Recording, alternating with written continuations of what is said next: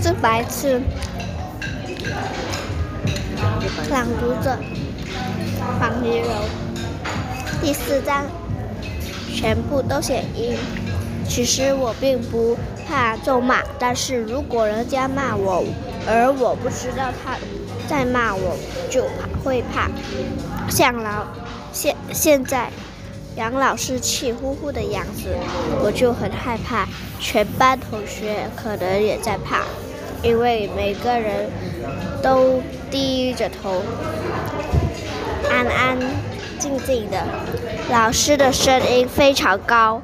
跟平时跟平常不一样，他一面翻动讲桌上的考卷，一面大声喊：“七十二、五十八、三十三、四十。”哼哼，月考考这种分数，他翻到了最后一张。他的声音变，也变得像在唱戏。零分鸡鸭蛋，彭铁男，你为什么在我们班？我也不知道，是学校的人分配的。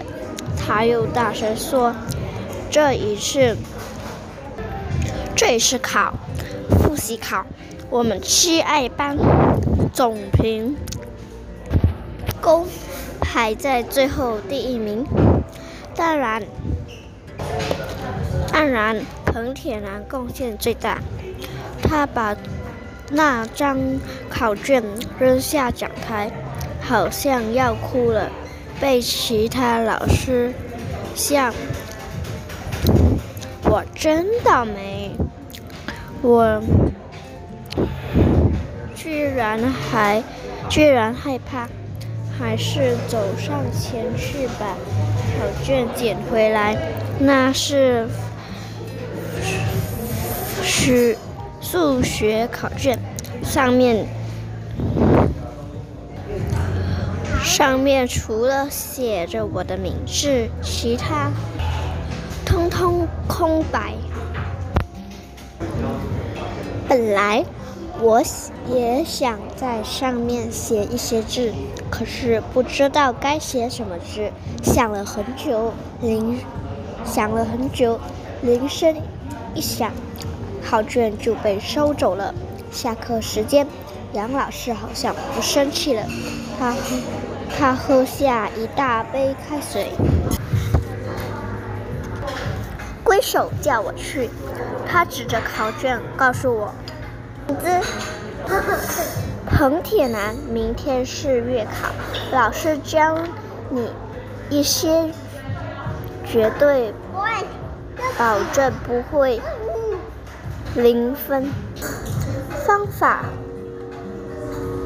非常简单，先找到挂号，在所有挂号里。”通通都写一就行了。他笑了笑，老师不是不择手段。每一张考卷总有选择题，而选择题总有几答几几题答案是一，照着这。总方式总可以猜个几分，运气好的话，说不定更高哦。我当然会写一，我答应老师会好好写的。